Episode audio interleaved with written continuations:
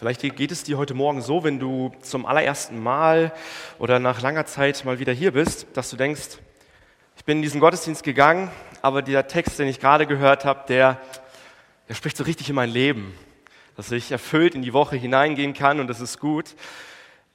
Ich glaube sehr wohl, dass dieser Text heute Morgen auch in unser Leben hineinsprechen kann.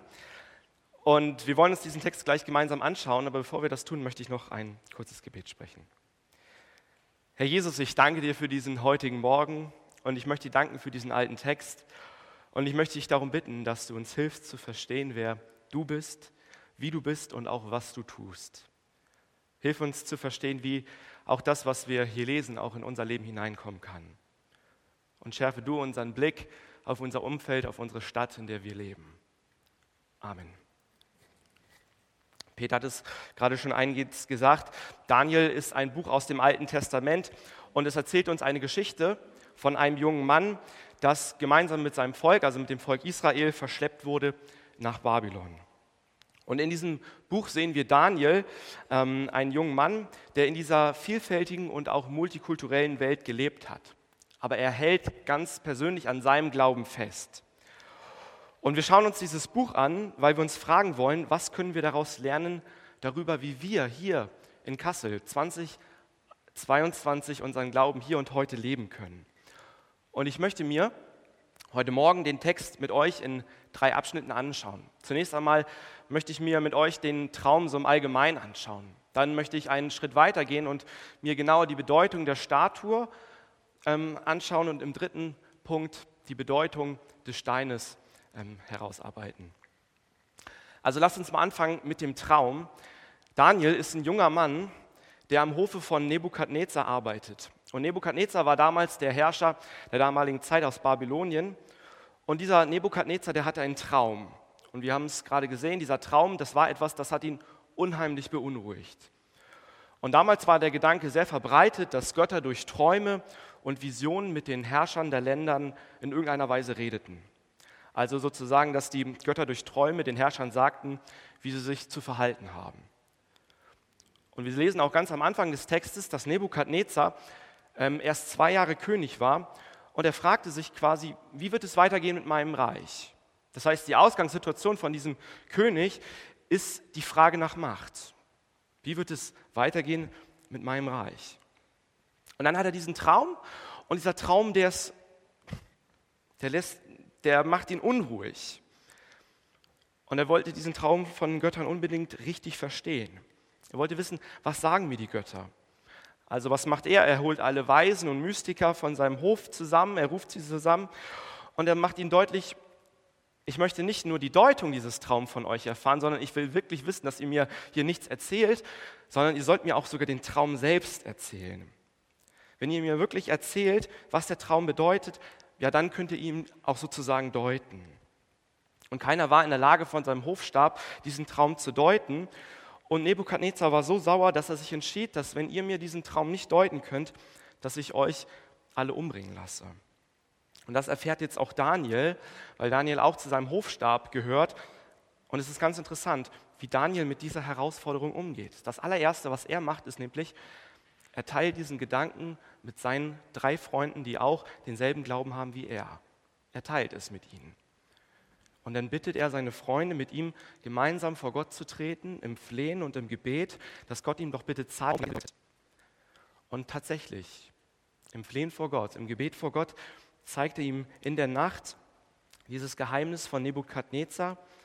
Und dann geht Daniel zu Nebukadnezar und sagt ihm in Vers 29, Gott, der alles weiß, hat dich im Traum einen Blick in die Zukunft tun lassen.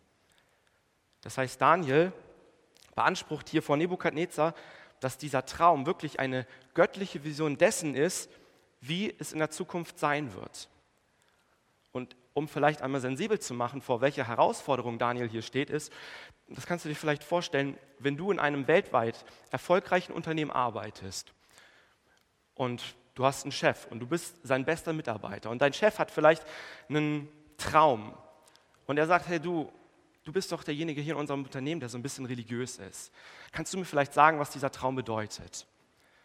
Und du empfängst von Gott vielleicht irgendwie so einen Traum, was das bedeutet, eine Deutung.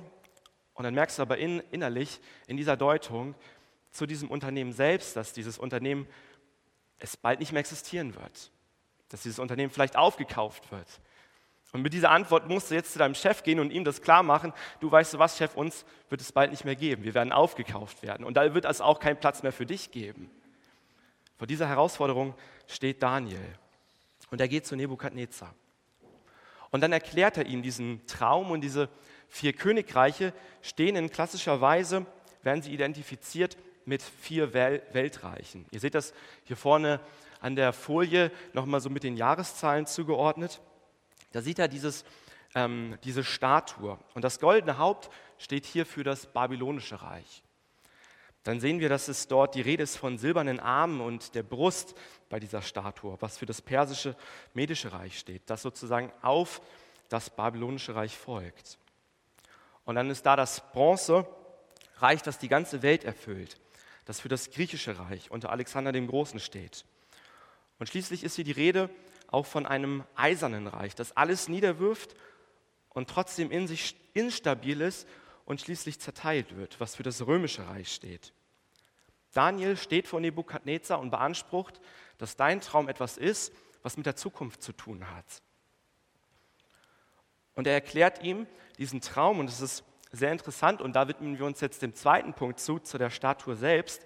Das Interessante ist, was wir in diesem Traum sehen können, dass die Statue alles Dinge sind, die aus Menschenhand in irgendeiner Weise angefertigt worden sind. Hier ist die Rede von Materialien wie Gold, Silber, Bronze und Eisen.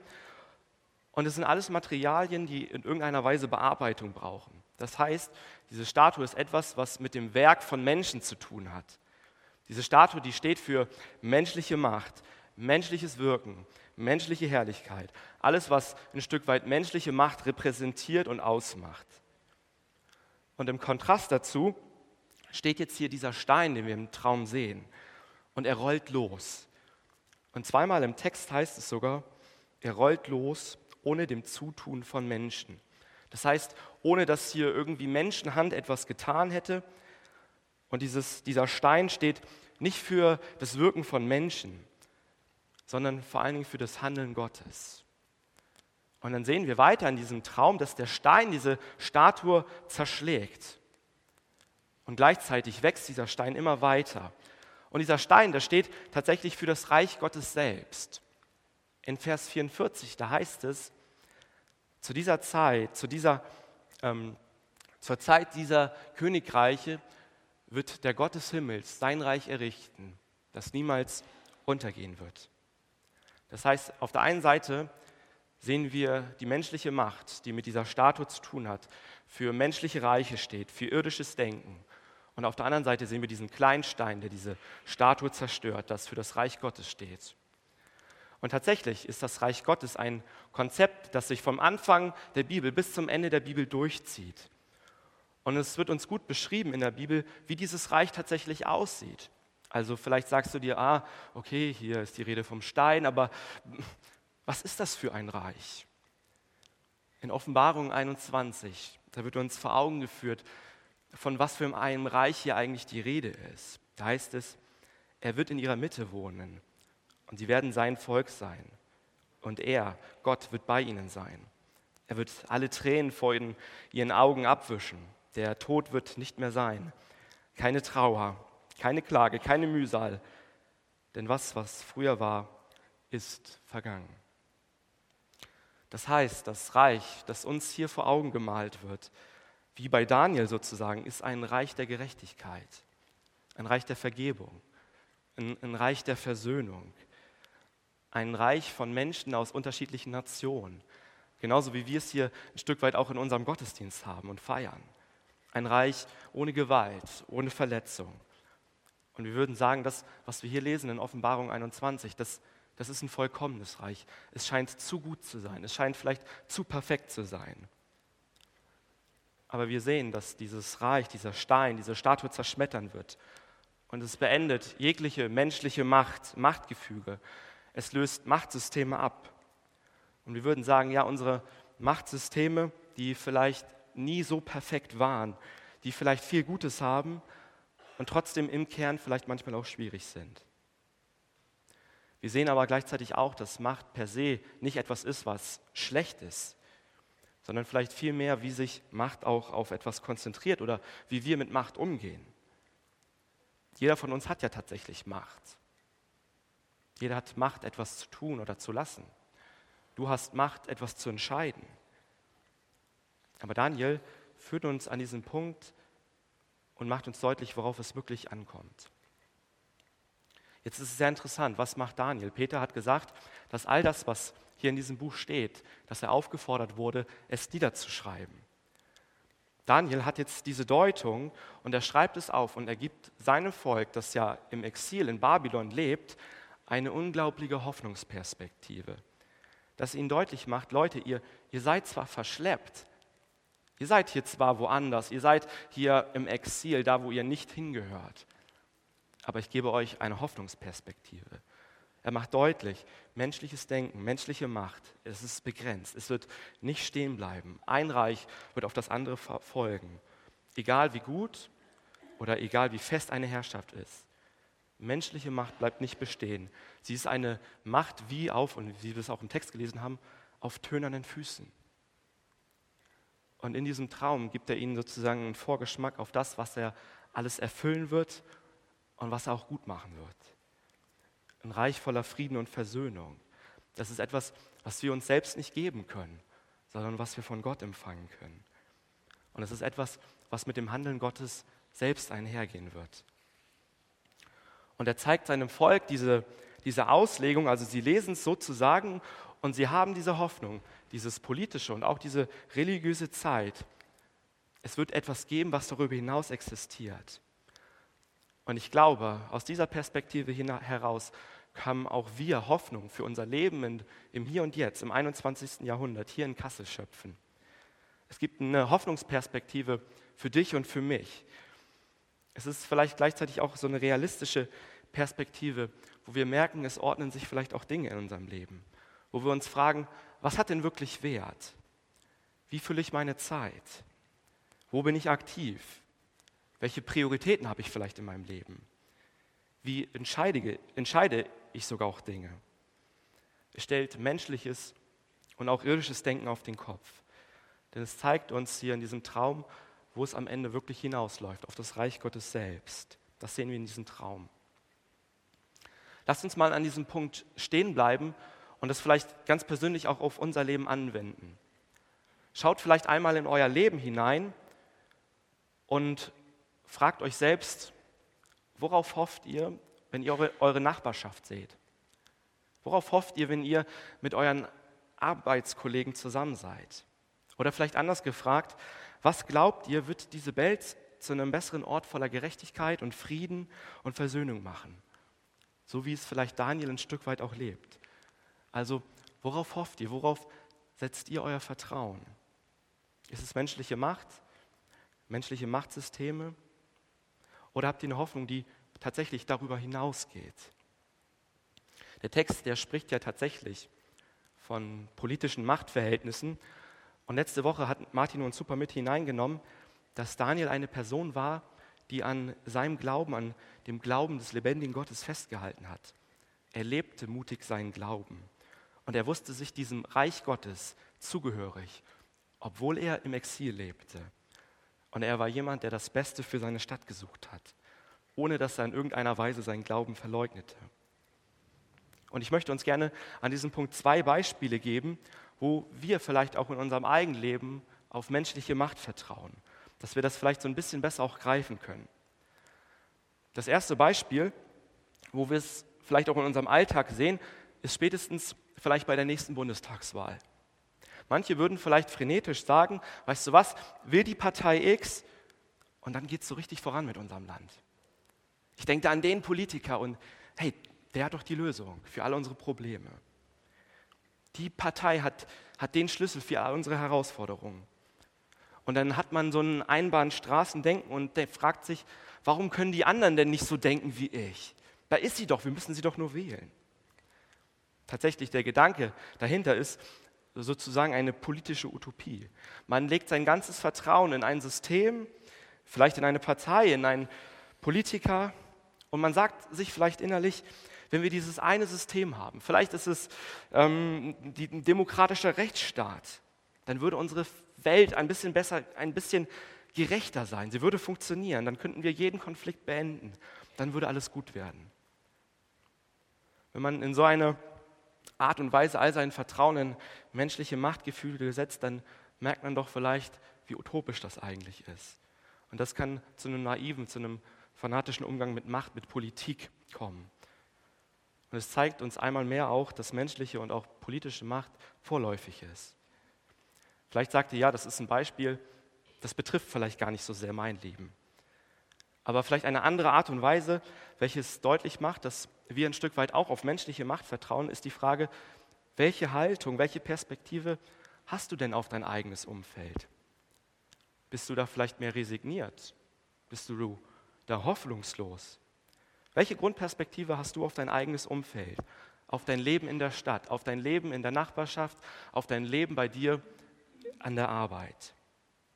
Ist es positiv? Ist es hoffnungsvoll? Ist es im Glauben segnend?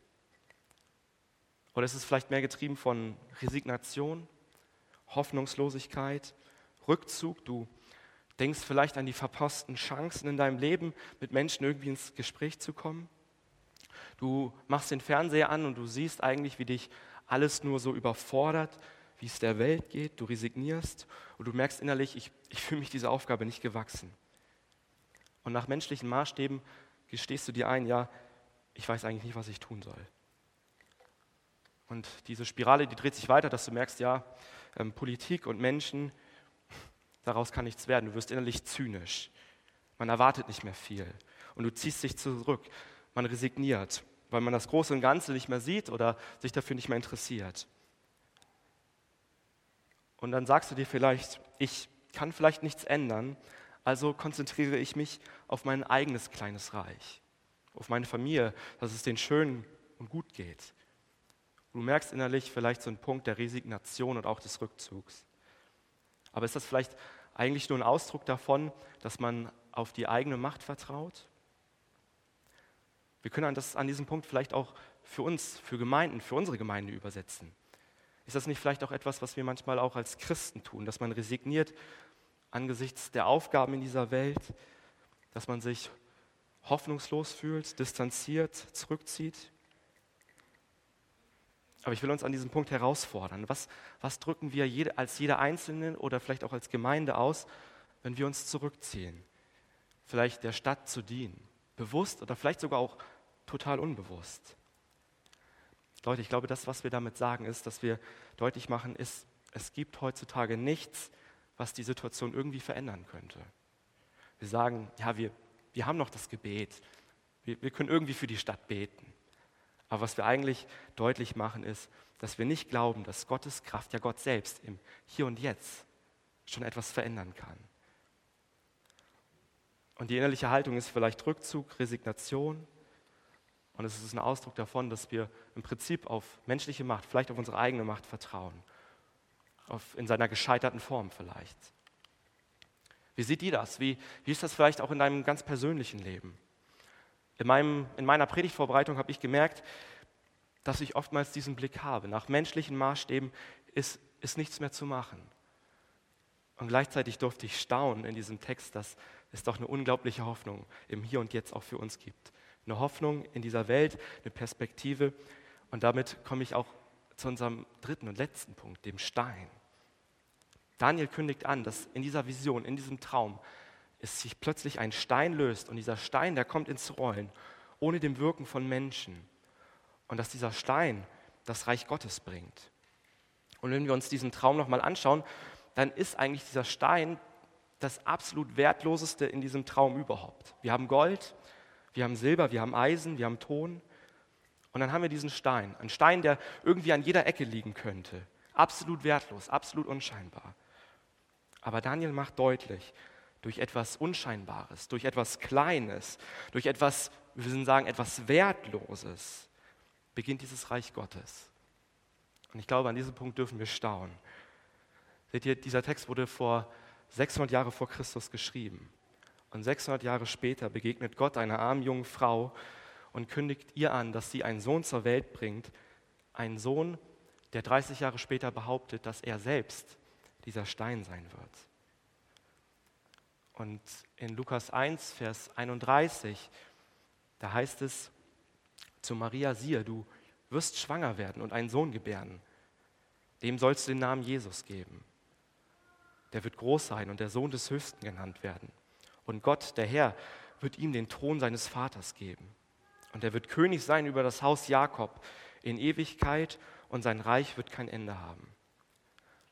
Das heißt, wir dürfen sehen und staunen, Jesus ist derjenige, der dieses ewige Reich, das kein Ende hat, dass es mit ihm beginnt und anbricht. Er, der vielleicht dieser, dieser scheinbar wertlose Stein ist. Und wir blicken auf das Leben von Jesus und merken, wie das passt. Er wurde in Armut geboren. Er lebte das Leben eines einfachen Menschen. Er hatte kein wirkliches Zuhause. Er zog umher. Er starb am Kreuz, absolut verachtet, wertlos, an einem gewaltsamen Tod. Er trug die Schmerzen, das Leid der Welt, um eines Tages eine Welt zu schaffen, ohne Gewalt, ohne Leid, ohne Schmerzen. Das, was Daniel hier sieht, ist ein prophetischer Ausblick auf Jesus Christus im Neuen Testament. Er ist dieser wertlos scheinende Stein, mit dem es aber losging. Und dieser Stein, und das ist die zweite Beobachtung hier, der ist zu Beginn klein. Und dann rollt er los und er rollt und wächst und irgendwann erfüllt es die ganze Erde. Es beginnt klein, aber es wird größer. Es kommt nicht auf einmal, sondern in Phasen. Und Jesus zeigt uns tatsächlich zwei Phasen, wie dieses Reich Gottes anbricht. Als Jesus angefangen hat zu wirken, da war das Thema von Jesus, dass er gesagt hat, Leute, das Reich Gottes ist nah herbeigekommen. Wir haben am Donnerstag einen wunderbaren Text gelesen, 35. Und da konnten wir sehen tatsächlich, was einhergeht mit diesem Reich Gottes. Jesus hat von der Liebe Gottes gesprochen. Und dann heißt es aber gleichzeitig dort, er hat die Kranken geheilt, er hat die Blinden sehen gemacht, er hat die Aussätzigen wieder in Gemeinschaft hineingenommen, er hat Tote auferweckt und er ist selbst von Toten auferweckt worden. Und es sind alles Zeichen vom Reich Gottes, die wie so ein Vorgeschmack dessen sein wird, wenn das Reich Gottes selbst vollendet sein wird. Ein Reich ohne Krankheit, ein Reich ohne Verletzung, ohne Ausgrenzung, ein Reich der Versöhnung. Das Reich Gottes beginnt mit Jesus Christus und wir kriegen so einen Vorgeschmack, kleine Eindrücke davon, wie das sein kann. Und gleichzeitig ist er aber auch derjenige, der eines Tages dieses Reich Gottes vollenden wird, der eines Tages diese vollkommene, perfekte Welt schaffen wird. Was bedeutet das jetzt für uns als Gemeinde? Was bedeutet das vielleicht für dich? Wir als Gemeinde, wir leben ja in dieser Zwischenzeit. Jesus hat das Reich Gottes begonnen, es ist schon da, es ist im Kleinen da und dieser Stein, der ist ins Rollen gekommen, es fängt an zu wachsen, aber es ist noch nicht vollendet. Und dass wir in dieser Perspektive leben dürfen, in dieser Spannung, es ist schon da und trotzdem merken wir, in seiner Vollendung ist es nicht da.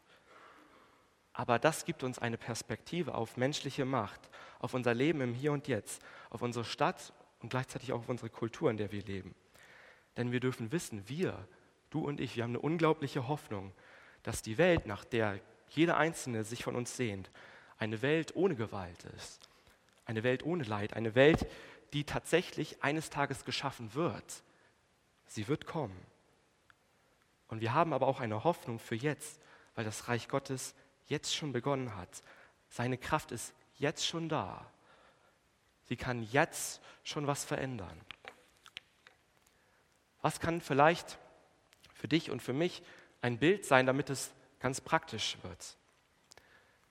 Im 19. Jahrhundert gab es einen britischen Autor, der hieß Chesterton, und er schrieb in einer Zeit vieler politischer Herausforderungen und Umwälzungen. Er war ein Schriftsteller und er sagt, wenn wir sehen, was Jesus eines Tages schafft, das Reich Gottes, eine Welt voller Gerechtigkeit, Frieden und Versöhnung, dann haben wir alle ein Bild vor uns. Dann können wir mit diesem Bild vor Augen unsere Stadt, unser Umfeld, unsere Welt anschauen und fragen, wie würde mein Umfeld aussehen, meine Stadt aussehen, wenn das Reich Gottes vollkommen hier wäre? Wie würden die Menschen miteinander umgehen? Was wäre wirklich wichtig? Wo würden wirklich unsere Prioritäten liegen? Was wäre anders? Was wäre, wenn tatsächlich hier schon die perfekte Gerechtigkeit Gottes herrschen würde? Wenn wir sozusagen in Anlehnung an das Vaterunser, so wie wir es gerade gebetet haben, sagen, wie im Himmel, so in Kassel, so im Hier und Jetzt. Und dann sagt Chesterton, wir alle, wir alle haben ein Bild vor Augen, jeder von euch. Und dann nehmen wir die Farbpalette und schauen auf die Zukunft und fangen an, die Gegenwart mit den Farben der Zukunft anzumalen, anzupinseln. Indem wir uns fragen, wie können wir das, wie es sein wird, schon jetzt sichtbar machen und umsetzen. Ich möchte mit einer Frage zum Ende kommen. Wie könnten wir heute, im Hier und Jetzt, in unserer Nachbarschaft, in unserem Umfeld, in unserer Stadt, die, diese Welt schon so anmalen mit den Farben des Reich Gottes? Wie könnte das aussehen? Welche Gedanken kommen dir ganz persönlich? Ich glaube tatsächlich, an diesem Punkt gibt es unheimlich viele Anwendungsmöglichkeiten. Aber mir ist tatsächlich nochmal wichtig geworden, dass wenn ich Menschen begegne, dass ich oftmals so gestresst bin oder so vom nächsten Punkt beeinflusst bin, dass ich denke, ich sehe oftmals nur die Person vor mir, die in irgendeiner Funktion da ist, die vielleicht etwas von mir will, die etwas vielleicht widerspiegelt durch ihren Beruf. Aber ich möchte lernen, diese Person nochmal neu zu begegnen und sie sehen, wie Jesus die Menschen gesehen hat. In die Zeit geben und schauen und sehen, was Jesus tatsächlich in den Menschen gesehen hat und sieht. Ich bin gespannt, welchen Weg und welche Reise Jesus hier geht. Als Kirche und Gemeinde sagen wir, dass wir eine leidenschaftliche Kirche für Gott und die Menschen sein wollen. Und ich glaube, da ist der Punkt, dass wir eine Gemeinschaft auch sind, die die, die beste Hoffnung, die beste Botschaft überhaupt haben. Das heißt, lasst uns doch überlegen, wie wir die Farben des Reich Gottes hier und jetzt in dieser Welt, unsere Stadt damit anmalen können. Daniel zeigt uns in diesem Traum, dass unsere Hoffnung auf etwas ruht, das größer ist als menschliche Macht, als menschliche Systeme. Wir haben eine Hoffnung, die darüber hinausgeht. Denn derjenige, der auf dem Thron sitzt, derjenige, der das Reich Gottes eines Tages bringen wird, der für dich und für mich gestorben ist, er sagt, siehe, ich mache alles neu. Ich möchte noch mit uns beten.